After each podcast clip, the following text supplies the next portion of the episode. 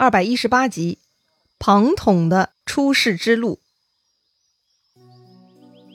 上一回咱们说到，周瑜死了，真的是被诸葛亮给气死了。诸葛亮呢，考虑今后的大业，必须去给周瑜吊唁，演一场大戏给东吴众人看。要说诸葛亮对周瑜呢，欣赏或许也是有一些的，但一定不会认同的。诸葛亮对周瑜的吊唁，百分之九十五的内容呢，就是做给旁人看的。目的啊，就是将自己气死周瑜这件事情的性质给扭转过来，让大家知道啊，这不关诸葛亮的事，是周瑜气量狭小，不能相容才导致这种结果的。那剩下的百分之五嘛，估计也是出自诸葛亮真情啊。毕竟活生生的一条人命，周瑜呢也算是个强有力的对手，调研一下也是要的。诸葛亮呢，几乎是成功扭转了所有人的看法，但是临行前走到岸边。他居然被人给说破戳穿了，诸葛亮吓了一跳啊，赶紧辨认来人。此人呢，道袍竹冠，皂绦素履。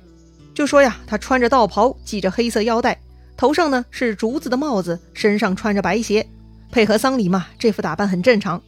诸葛亮仔细一看啊，原来是凤雏先生庞统呀！哎呦，虚惊一场。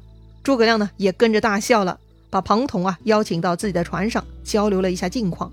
临别之时呢，诸葛亮递给庞统一封信，嘱咐庞统说：“呀，我料孙仲谋必不能重用足下，若你稍有不如意，可来荆州与我共同辅佐刘玄德。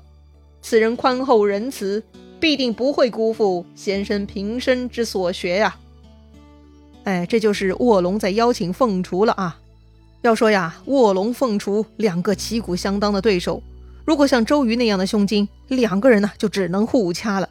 但诸葛亮呢就是那么自信友善，他不但不害怕庞统来抢风头，反而主动邀请庞统过来跟自己一起辅佐刘备。这点来说呢，诸葛亮确实境界更高了。于是呢，双方道别，各自回去了。这回周瑜的丧礼呢，在柴桑摆了几天，鲁肃啊就将周瑜的灵柩带到芜湖去了。就是今天的安徽省芜湖了啊！当时孙权呢已经在那里等着了。曾经周瑜呢在芜湖操练水军，虽然此处不是周瑜的出生地，但也算是周瑜的本乡了。周瑜最终呢就被厚葬在芜湖了。周瑜有两儿一女，大的儿子呢叫周巡，小的儿子叫周应。孙权呢都重重抚恤了他们。看一切都安排好了，鲁肃呢就向孙权推荐人才了。鲁肃说自己呀。本来呢就是个庸庸碌碌之人，愧对周瑜的推荐。其实对于大都督一职是不称职的，所以鲁肃要向主公再推荐一个人才，以帮助辅佐主公。这个人才很厉害，上通天文，下晓地理，精通谋略，治理有方，不输给管仲、乐毅、孙武、吴起的。之前呢，周公瑾也采纳了他不少计策，连诸葛亮都很佩服他的。这个人呢，眼下就在江南。这里鲁肃提到了四个古人的名字啊，管仲、乐毅、孙武、吴起，这些人呢，咱们前面也都介绍过，都是春秋战国时期了不起的辅佐君主、治世能臣以及非常著名的兵家圣祖。管仲、乐毅，那就是形容诸葛亮的嘛，所以鲁肃说的这个人，那就是跟诸葛亮一样有才能之人了。孙权一听啊，自然很高兴，就问了：这个人是谁呀？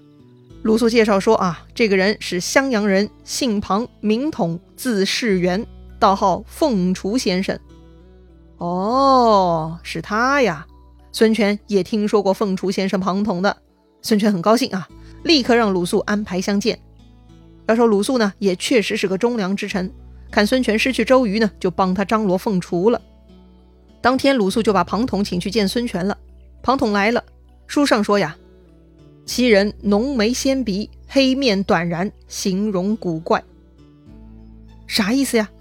说呀，这个庞统长着又黑又粗的眉毛，下面是朝天鼻。朝天鼻？哎，鼻子朝天是啥样子呀？嘿，想想猪八戒的形象吧。开玩笑啊，估计呢就是两个大鼻孔对着人的那种吧。啊，黑脸儿，短胡子，样貌很古怪。哎呦，我的天哪！这一位呢，大概是《三国演义》书上到现在为止提到的颜值底线了吧？要说孙权呢，作为主公，那也是见过世面的，应该不会以貌取人吧？又不是找老婆，不至于挑剔庞统的相貌吧？可是呢，恰恰事与愿违。孙权看到这一副模样的庞统呢，心里呢就有说不出来的不舒服，直觉告诉他呀，这个人我不喜欢。要说庞统与诸葛亮齐名，这凤雏与卧龙的能力相仿，外貌也不该在两个世界吧？可能呢是诸葛亮给孙权留下的印象太深刻了啊。周瑜呢又是英俊潇洒的，在孙权的感官当中啊，才俊啊就该是那个样子。没想到大名鼎鼎的凤雏先生长相如此猥琐，这个孙权呢，感觉就是网友见面幻想破灭了，见到恐龙啊！所以啊，他心里十分不乐意。但孙权呢，先是忍住了，还是向庞统问话了。孙权问庞统：“先生平生所学以何为主？”庞统回答说自己呀，不拘泥，啥都学，随机应变。孙权又问。先生的才学比公瑾如何？一般人听到这种问题嘛，肯定会说呀，公瑾胜我十倍百倍啊，这种谦虚之词。但庞统满腹才华，肯定不来这套虚礼喽。庞统呢说的很含蓄，他说自己学的东西跟公瑾呢大不相同，他呢没有任何抬高周瑜的措辞啊。孙权呢这就彻底不高兴了，他觉得周瑜非常有才华，而庞统居然敢托大。孙权呢，就更看不上庞统了。孙权啊，已经不想面对这头恐龙继续说话了。他对庞统说：“呀，先生暂且回去吧，待到来日用到先生之时，再来相请。”这个呢，就是下逐客令了。庞统是万万没想到啊，他还有一肚子才华没机会展示呢。就这样两个问题，自己的面试就砸了。哎呀，太莫名了。庞统呢，只好长叹一声，离开了孙权的办公室啊。旁边的鲁肃就看不懂了，他赶紧问孙权：“主公为何不用庞士元？”孙权呢，一脸不高兴，他说：“呀，太狂了，有什么好用的？”鲁肃说：“呀，赤壁激战之时，此人曾献连环策，成就了第一功。主公想必知道这事儿吧？”孙权呢，还是不以为然。他说呀，那是曹操自己想盯船的，未必是听了他的话。反正我肯定不用他的。哎呀，这两个人是八字不合呀，太莫名了，有没有？这孙权呢，就是无缘无故看不惯庞统。哎，长得不行还如此狂妄。孙权对庞统是完全不感兴趣，他甚至不相信传闻中庞统的才能。哎呀，鲁肃也无奈了，只好出去劝庞统了。不是我鲁肃不推荐您啊，眼下吴侯确实不肯用先生，还请先生耐心等待。庞统呢，低头长叹，不发一语。因为啊，庞统也懵了。任何人跟自己聊天都是兴致勃勃的，从来就只有自己不想跟别人聊天。今儿个遇到这个孙权，居然才问了两句话就没兴趣多聊了，哎，就给自己判了死刑，太莫名了。庞统这个名士的自尊心呢，受到打击了。看庞统不说话，鲁肃呢接着说：“先生有济世之才，去哪里都能成就大业的。不如告诉我，您要去哪里呀？”鲁肃这话还是很中肯的。庞统呢这才开口了，说自己呀准备去投曹操。这下鲁肃就要劝阻了。鲁肃说呀：“这是明珠暗投啊，先生可以去荆州投刘皇叔。”必然能得到重用。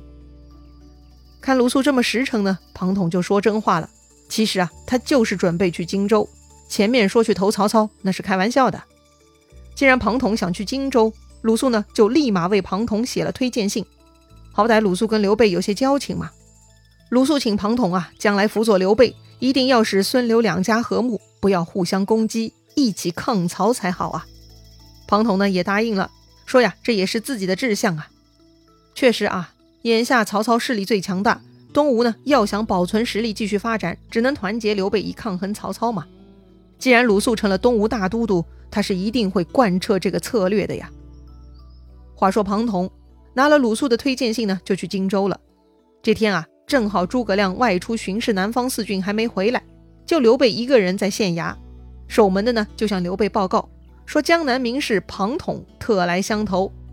这段时间呢，刘备招募了很多人才，特别欢迎上门投靠的啊，所以呢，有了这个绿色人才通道，只要有人才来投靠，就可以直接报告刘备了。刘备一听又有人过来了，而且还是著名的庞统，刘备很高兴啊，赶紧让请进来。庞统见到刘备呢，常常做了一个揖，也就是拱手鞠躬啊，但没有跪拜。如今的刘备跟当年收徐庶、诸葛亮那会儿已经不同了。刘备呢是有实力的地方军阀了，现在来投奔刘备的人呢，基本都得对他行大礼的。刘备虽然没有太计较庞统的礼节，但是看到他丑陋的相貌呢，刘备心里也不舒服了。要说呀，孙权年轻以貌取人，可刘备已经是一大把年纪了，怎么也这么肤浅呢？或许啊，真的是现实和期待的落差太大了吧。毕竟庞统名声远播，跟诸葛亮齐名，大家呢都会不自觉把庞统想象成诸葛亮那样的人物啊。也怪诸葛亮太帅了，连累了庞统啊。刘备就问了：“足下远道而来，不容易呀。”哎，这算是个啥问题呀？哎，其实刘备的潜台词啊，就是在问你为啥远道而来呀？按理说呢，这个时候庞统就可以拿出鲁肃、诸葛亮的推荐信了啊，但庞统没有，他有傲气呀。庞统呢，只是回答说：“听闻皇叔招贤纳士，所以特来相投。”虽然刘备跟孙权一样不喜欢庞统，但刘备呢，毕竟老成持重，不至于立刻拒绝庞统。刘备说呀：“荆州这边已经没有空闲岗位了。”所以委屈庞统先去耒阳县当个县宰，待将来有了空缺，一定会重用的。这个耒阳县呐，距离当时的荆州有一百三十里路，在今天湖南衡阳市的南部啊。也就是说呢，比起孙权的直接拒绝聘用，刘备啊稍稍仁慈一些，还是给了庞统一个差事，只是呢比较差而已。